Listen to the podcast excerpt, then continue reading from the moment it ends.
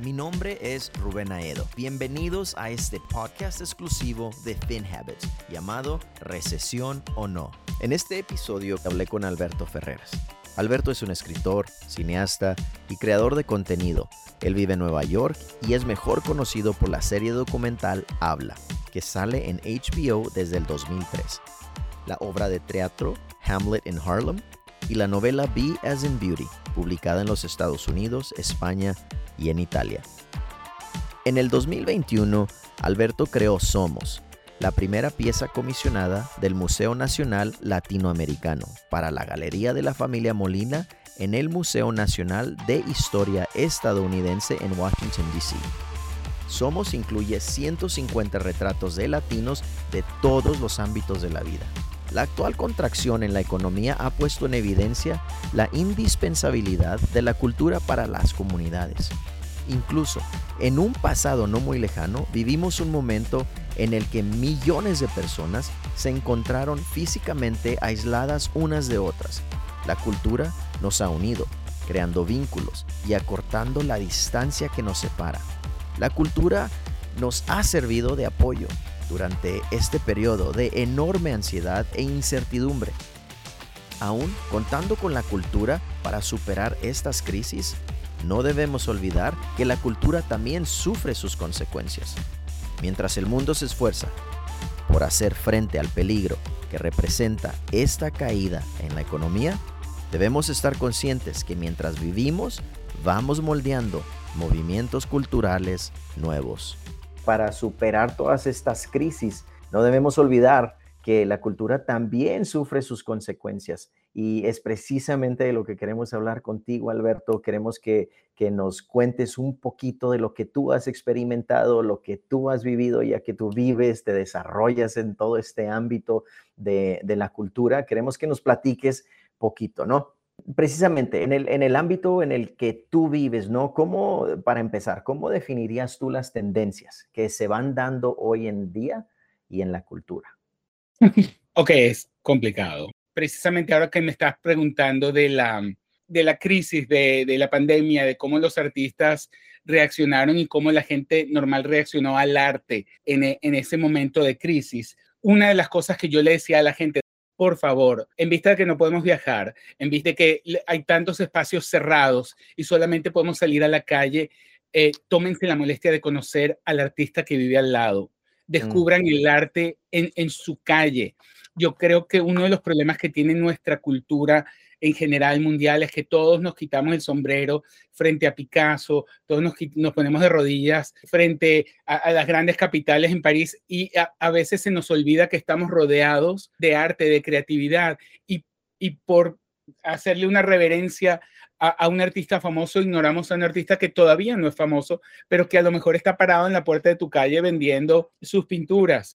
A mí me encantaría que la nueva tendencia sea que la gente que no tiene tanto dinero le compre arte a, los artistas que no tienen tanto dinero y que nos apoyemos mutuamente. Y si el tiempo lo decide, que esos artistas sean uh, algún día increíblemente famosos y su trabajo se venda por mucho dinero, fantástico, yo confié en ti, tú confiaste en mí, me vendiste tu pintura, yo la compré y los dos vamos a ganar, digamos, con el tiempo pero no cegarnos y pensar que solamente debemos apoyar el arte que ha sido eh, endosado por, por los grandes críticos y los periódicos. Trae a tu vida el arte que te hace feliz. Este, todo lo que yo tengo en mi pared son cosas que me han regalado amigos artistas o que yo se las he comprado. El arte está en mi vida en la medida en que yo lo he podido adquirir. Y yo creo que esa es una manera en, en la que la economía y el arte se pueden dar la mano. Compra el arte que puedes permitirte y apoya a los artistas que están a tu alrededor. El siguiente es un mensaje de FinHabits 401k. Para ti que tienes un negocio o que tomas las decisiones importantes en la compañía donde trabajas, FinHabits ofrece planes 401k de ahorro para la jubilación para ti y tus empleados. Recuerda que es importante empezar a ahorrar para la jubilación. FinHabits te ayuda. ¿Escuchaste bien? Ahora tú como dueño de negocio, tú puedes ofrecer a tus empleados un plan FinHabits 401k y ayudarlos a invertir para su futuro. Nuestros planes son accesibles, fáciles de usar y además cuentan con beneficios fiscales a los cuales podrías aplicar. Llámanos ya para platicar sin compromiso al 1-800-935-7214. Regresemos a nuestro tema. No, fíjate Alberto, me encanta eso, porque esa, esa por ejemplo, ese cuadrito que, del, que nos hablas de tal vez una artista que no es reconocida, ¿no? Pero fue un gesto tuyo hacia ella. Eh, ¿Por qué tú crees que ese tipo de gestos o expresiones culturales son importantes para, para este tipo de personas? Porque, mira, cuando por muchísimos años, tú eres mexicano, así que sabes este cuento mejor que yo, todo el mundo decía que Diego Rivera era un gran artista y Frida Kahlo era su esposa, que pintaba también. Hoy en día Frida vende mejor que, el propio Diego, con todo el respeto. Por lo menos hay, gente que no sabe nada de Diego Rivera y sabe mucho de Frida Kahlo. Entonces, obviamente, los tiempos cambian y pasan. Y yo nunca voy a, no creo que, bueno, quién sabe, todavía puedo ah, escribir ese bestseller o hacer esa gran película con Steven Spielberg, aunque él todavía me ignora. Pero si algún día gano mucho dinero, aún así no, no, creo que yo compraría un cuadro de Frida Kahlo pero este cuadro aquí, ah, este cuadro rojo, lo pintó mi hermana. Amo ese cuadro. Es una de las piezas que yo más quiero en la vida. No se lo vendería a nadie porque tiene significado para mí. Y mi casa está llena de las cosas que significan algo para mí. No me importa lo que dicen las revistas de arte. A mí lo que me importa es rodearme de felicidad. Y yo creo que eso es un discurso que puede tener un impacto muy positivo en, la comunidad que te rodea artísticamente y en tu vida. Y no decir, bueno, como no puedo comprar un cuadro famoso, entonces voy a comprar una reproducción en, en, yo que sé qué tienda, que no voy a decir el nombre para que no nos demanden. Mejor comprar un cuadro al señor que está en la puerta del metro. ¿Por qué no? Si te gusta, es, es, arte, si te conmueve. Para mí el arte es algo que te tiene que conmover, no ponerte a llorar, sino simplemente te paras a verlo y dices, y lo mismo pasa con la música. Apoya a los artistas locales. O sea, hay alguien que se está presentando en el Madison Square Garden, qué bien, y las entradas valen 500 dólares. Ay, no las puedes pagar. Bueno, vete al bar de la esquina. A lo mejor hay alguien tocando, a lo mejor hay música que todavía te falta por descubrir y un artista que va a beneficiarse de tu apoyo y tú te vas a beneficiar también de, de su trabajo. Entonces, vamos a, vamos a conectarnos. Alberto, y hablando de, distintas oportunidades para nosotros poder conectar con, esas experiencias, a causa de o a raíz de estas crisis, ¿cómo crees tú que, que la creatividad y la cultura se han visto afectadas? Mira, estuve en un evento de Define American, que es, una organización que apoya a los, el término en inglés es storytellers, no sé cómo le decimos en español, contadores de historias, a los narradores inmigrantes. Y, para muchos artistas ha sido muy difícil porque ah, cuando la economía, aparentemente, yo no soy economista, pero hay menos dinero, la comida cuesta más, el, transporte cuesta más, la gasolina cuesta más, cuando muchas cosas cuestan más para una persona normal que no tiene dinero para tirar por la ventana, eh, se vuelve mucho más difícil gastar dinero precisamente en lo que consideramos superfluo, que yo creo que no lo es, que es el arte esencial y el entretenimiento. Pero sobre todo vamos a llamarlo arte porque para mí el entretenimiento no, no te transforma, el arte sí. Tú te puedes entretener y te puedes distraer mirando a lo mejor un programa de televisión, pero eso no quiere decir que vaya a traer una solución a tu vida que te haga entender tus relaciones con los demás. Eso yo se lo dejo al arte. En, en mi opinión, yo puedo estar equivocado. Y entonces, cuando pasan estas cosas, esas personas quizá eh, su presupuesto para invertir en estas cosas eh, se reduce y los artistas que proveen este entretenimiento y, este, y esta, mm, estos productos lo notan también y dependen más aún de ayudas institucionales y gubernamentales. Y cuando hay muchos artistas peleándose por, por estas ayudas, eh, la gente empieza a sufrir. Y escuché este viernes a muchos artistas quejarse de lo difícil que ha sido su vida a raíz de la pandemia de cómo son más luchando, sobre todo en ciudades como Nueva York, donde solamente pagar el alquiler es ridículo, de caro. Y hoy en día hay que, hay que admitir que eh, vivienda, salud, comida y educación son las cosas más caras, son lujos, que no deberían serlo, pero lo son.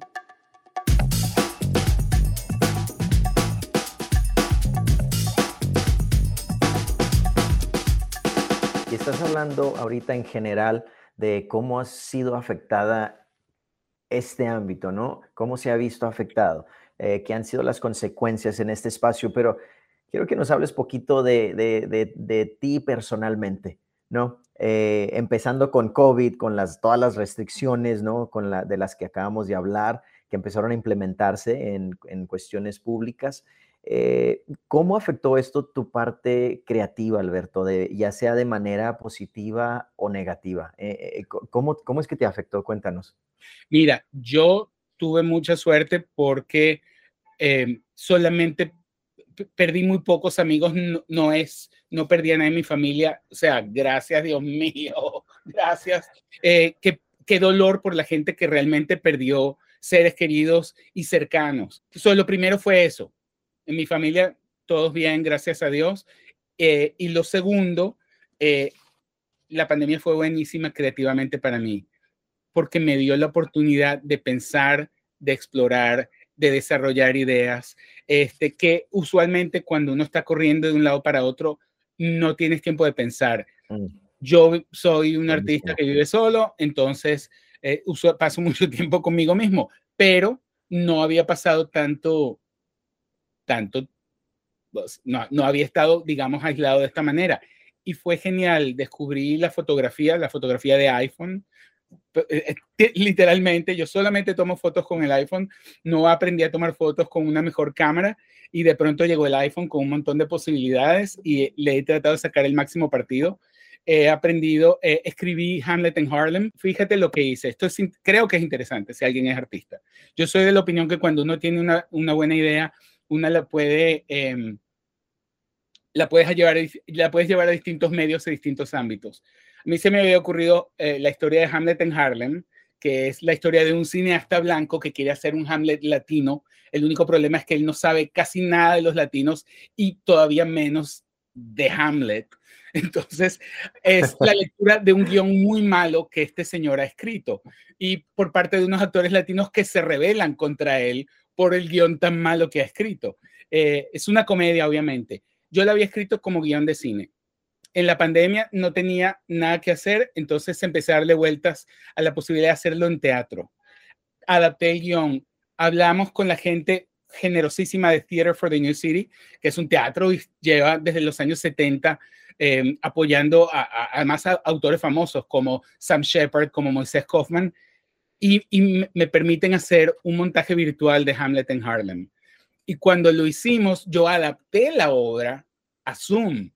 O sea, pero mm. estas son las cosas que tú haces cuando tienes tiempo. Y, y, yo creo que es, e, eso ha sido una bendición. Luego ha pasado la pandemia, han vuelto, ha vuelto a abrir el teatro. Hemos montado Hamlet en Harlem. De hecho, ahora en noviembre, los que están en Nueva York están bienvenidos. Vamos a montarla una vez más en inglés, en Theater for the New City. Eh, no voy a dar las fechas todavía, pero sí que si me das permiso las doy entre el 10 y el 27, ya lo hice. Ya lo eh, hiciste, ya. Too late. Eh, pero lo bueno que tuvo la pandemia, por lo menos para mí como artista, fue eso, fue la posibilidad de, de explorar técnicas, de explorar contenidos que usualmente cuando uno está corriendo no puedes hacerlo. Yo tuve mucha suerte, yo tenía trabajo, eh, estábamos preparando un nuevo especial de habla, eh, que es el show que yo llevo haciendo casi 20 años para HBO, y logramos producir cuando todavía había restricciones para lo del COVID. Entonces, hace una semana estrenamos el, nuevo especial que se llama Habla Loud, Habla Fuerte, eh, que está en HBO Max. Y aparte de eso, me dio la oportunidad de terminar el montaje del Smithsonian, que ahora está, se puede ver en la Galería de, Historia Americana en Washington, D.C. O de alguna manera es, ese silencio que vino con la pandemia me permitió concentrarme en, mi trabajo y hacer cosas que quizá no, no hubiera hecho con el corre-corre de todos los días.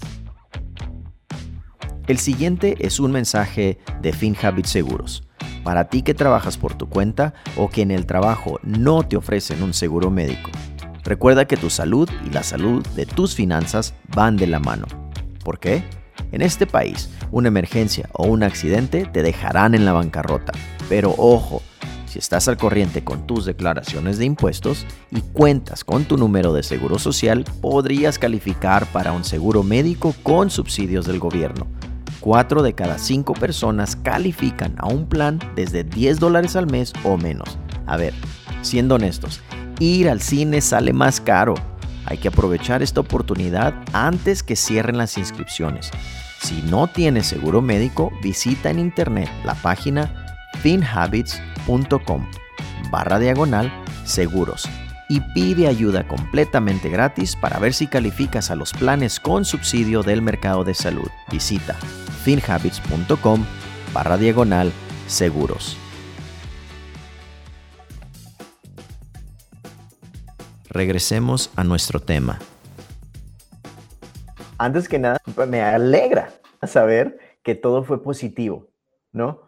Ahora, no es que quiera que entremos en, historias tristes, ¿no? Pero eh, podrías pensar, Alberto, en, en una manera negativa en lo que estas crisis ha afectado tu vida. Yo definitivamente no soy una persona optimista.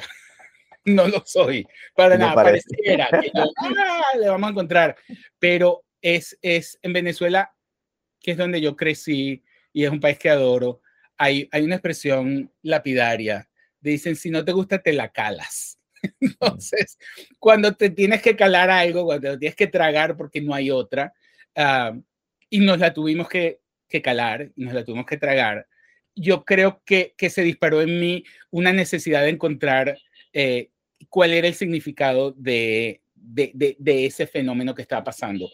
No te voy a mentir, a mucha gente que conozco le, le, le dolió mucho la pandemia.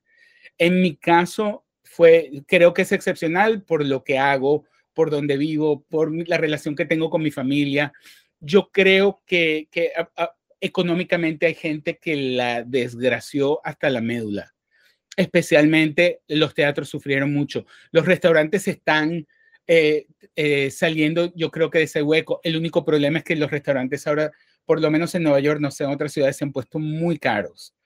Entonces ahora, entre la recesión, y la necesidad de los restaurantes de recuperar sus finanzas, eh, creo que, que, va a haber un, un, una colisión, porque el, si alguien salía dos o tres veces a la semana, antes ahora sales una, te tomas dos cócteles y unas patatas fritas y son 100 dólares. O sea, yo sé que suena, suena exagerado, pero, pero yo creo que mucha gente se lo piensa dos veces antes de gastarse el dinero. Y ni siquiera estamos tocando la, la idea de, de, de, la jubilación y retirarte, etcétera, etcétera, pero... Que de hecho vamos a estar hablando de eso en, en próximos episodios para que la gente nos escuche. ¿Qué hacer con tu plan de retiro? Uh, Alberto, por si no tienes, escucha ese episodio, compartimos el link contigo.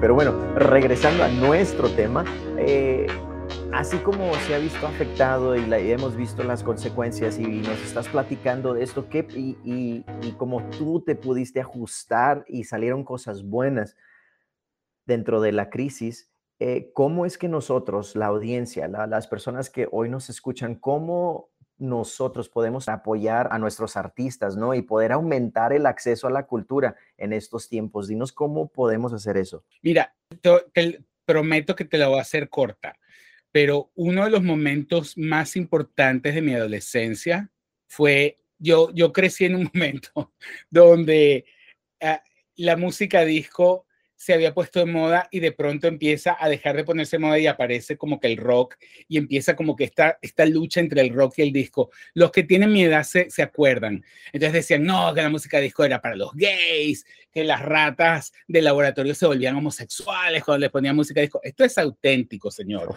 Esto era de lo que se hablaba en mi colegio cuando yo tenía 12 años. Y hubo un momento, yo creo que, que definió el resto de mi existencia cuando yo dije, yo oigo la música que me da la gana. Yo no oigo música para ser popular en el colegio ni para que mis amigos me digan. Yo hago, yo hago la música que me hace feliz. Y yo creo que eso es lo que todos debemos hacer. oiga la música que le hace feliz, vea los programas que le hacen feliz. No permita que nadie te diga, no, pues tú eres un hombre, tienes que ver el, juego de béisbol. Si no te gusta el béisbol, siéntate a ver una telenovela. Haz, usa el arte para que enriquezca tu vida y explora el arte que tienes a tu alcance. No digas, ay, bueno, porque es claro, imagínate tú, si no, si no has ido al Museo del Louvre, no eres nadie. Bueno, señor, váyase al museo que tiene en la esquina, si no eso, póngase a hablar con el señor que está vendiendo pinturas en la puerta del metro, porque quizá eh, hay, hay una experiencia enriquecedora en ese encuentro que, que uno se está perdiendo pensando que, ay, bueno, si no he estado, imagínate, si no he estado en París, entonces no soy nadie. No, para nada. Yo creo que el arte y los artistas están, Dios nos creó para mejorar la vida de los demás, para procesar ideas y sentimientos. Y, y yo creo que totalmente válido hacer eso. Yo personalmente anoche estaba dando una charla en, en, una universidad y les dije a los alumnos, vayan al teatro, pero no vayan a ver Broadway, vayan a Off, off Broadway, vayan a ver el mm. teatro barato, que vale 18 dólares la entrada, no el que vale 400 dólares. No tienen que pararse en fila a ver Hamilton y pagar 500 dólares por una entrada. Paguen 18, porque eso no solamente va a apoyar el teatro, sino les va a permitir conocer gente, artistas y experiencias que de lo contrario se, se van a perder.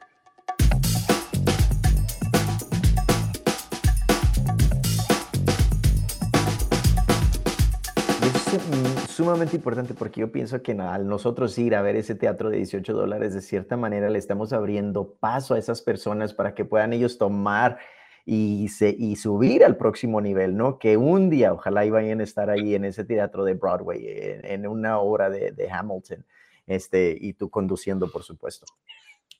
Absolutamente, sin lugar a duda. Este, bueno, eh, ah, regresando, ¿no? Nuestro tema, pandemia. Ahora que eh, estamos muchos también en una situación que podríamos llamar una posible recesión, ¿tú crees que va a haber un boom en las formas artísticas, Alberto? Yo quiero pensar que sí. Yo, como te decía, crecí en Venezuela y, tengo entendido, no voy tan a menudo, que, Venezuela, que no es un secreto, que lleva muchos años pasando por, por problemas financieros severos, eh, de constantes devaluaciones, que una de las cosas que ha ocurrido en Venezuela ha sido un florecer del teatro precisamente. Entonces, yo creo que es posible que eso ocurra y no solamente con el teatro. Hoy en día, y esta es una gran ventaja, tú y yo, está, tú me estás haciendo una entrevista, tú estás en San Antonio, yo estoy en Nueva York. Tenemos una computadora de por medio y, tenemos internet y eso es suficiente para crear este podcast que si Dios quiere le llegará, le llegará a muchas personas porque se puede distribuir eh, eh, por la internet. El que tiene acceso a un mínimo de tecnología es capaz de crear mensajes que pueden llegarle a muchas personas. Entonces, me gustaría pensar que, que una vez más, los artistas, los comunicadores, los contadores de historias, eh, la, la, recesión nos va a obligar a buscar historias que realmente nos permitan abrir los ojos a, a, lo que tenemos y, que nos van a ayudar a entender una realidad que quizá va a ser más difícil que la que teníamos hace un año, pero eh, pero que quizá va a presentar un montón de oportunidades, eh, no solo a los artistas, sino a los demás.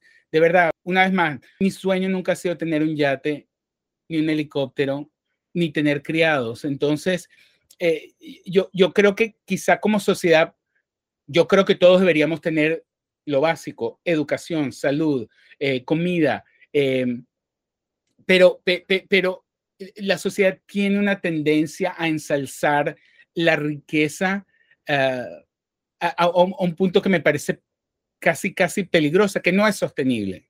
Eh, no es sostenible para el planeta, honestamente, y, ni para la sociedad. O sea, si todos tenemos criada, bueno, entonces las criadas eh, también van a tener criadas. O sea, ¿qué, ¿qué, es esto? Yo creo que la vida debería ajustarse a nuestras necesidades un poquito y, y no ajustarse a la fantasía de lo que vemos en televisión que los millonarios, los ricos y famosos tienen. No, espero que esto no suene muy de izquierda porque no es, no es mi punto.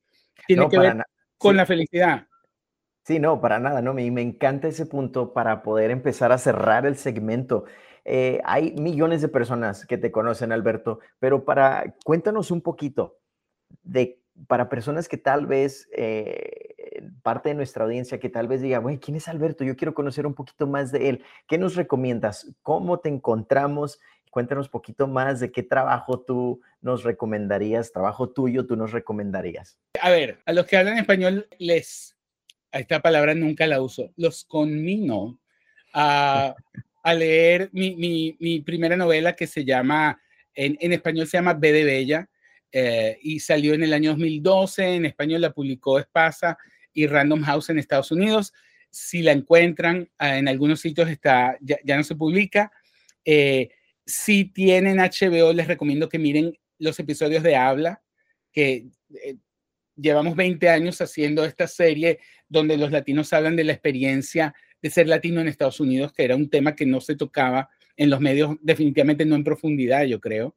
Eh, y los que hablan inglés, eh, porque creo que no lo tengo subtitulado, hay ocho cortometrajes en YouTube que se llaman Las Lecciones, se llaman The Lessons. Y es algo en lo que yo trabajé hasta la pandemia. Eso fue un proyecto que tuve que interrumpir por culpa de la pandemia. Y son ocho cortometrajes con escenas eh, un poco atrevidas en algunos casos, muy divertidas en todos los casos, y que tienen que ver con los problemas de comunicación que a veces tenemos entre pareja, en familia, la, dificultad de conectarnos uh, hasta sexualmente, yo creo, que, que presentan estos tiempos si quieren, si pueden ver las lecciones, se las recomiendo. Son en inglés, pues son muy graciosas. Y si van a mi página web, ya que me estás dando permiso de venderme, si van a alberto-ferreras.com, eh, también van a encontrar unos ensayos grabados que se llaman Siete Noches. Están inspirados en las Siete Noches de Jorge Luis Borges. Y, y tengo varios ensayos. Uno se llama La Noche de la Venganza, la, otro se llama La Noche de Madonna que tiene que ver con una aventura que yo tuve con Madonna, que es un, otro día te la contaré. Eh, y eso yo creo que les puede dar ocho minutos de, de diversión y una idea de, de, quién soy yo como, como escritor y como persona. Muchas gracias, Alberto. Gracias por esa tarea. Esa es una tarea que yo creo que sí queremos hacer todos los que estamos escuchándote. Te lo agradecemos muchísimo. Le queremos dar las gracias a Alberto Ferreras sin duda fue un episodio bastante interesante. No cabe duda que la cultura tiene un gran papel en nuestras vidas, nos define, nos ayuda y dependemos más de ella en tiempos difíciles. Espero y hayan disfrutado este episodio. Les recuerdo que hay más episodios que pueden explorar en Spotify, Apple Podcast o en la plataforma de streaming de su preferencia. Síguenos para que no te pierdas nuevos episodios. Nos vemos pronto. El contenido de este episodio es solo para fines informativos, no debe de tomarse como una asesoría legal, de inversión o comercial, ni debe ser utilizado para evaluar inversiones, ni debe utilizarse para evaluar ninguna inversión o valor. No está dirigido a ningún inversionista o posible inversionista de FinHabits. Para obtener más información, consulte finhabits.com diagonal legal. El servicio de seguros médicos es ofrecido por FinHabits Insurance Services LLC, una agencia registrada con licencias en ciertos estados. En los demás estados, FinHabits Inc. ofrece la información solo con fines educativos. Toda la información no es una oferta de seguros en ningún lugar, excepto en los estados con licencias. FinHabits Advisors no es fiduciario en relación a los productos o servicios de FinHabits Insurance Services LLC.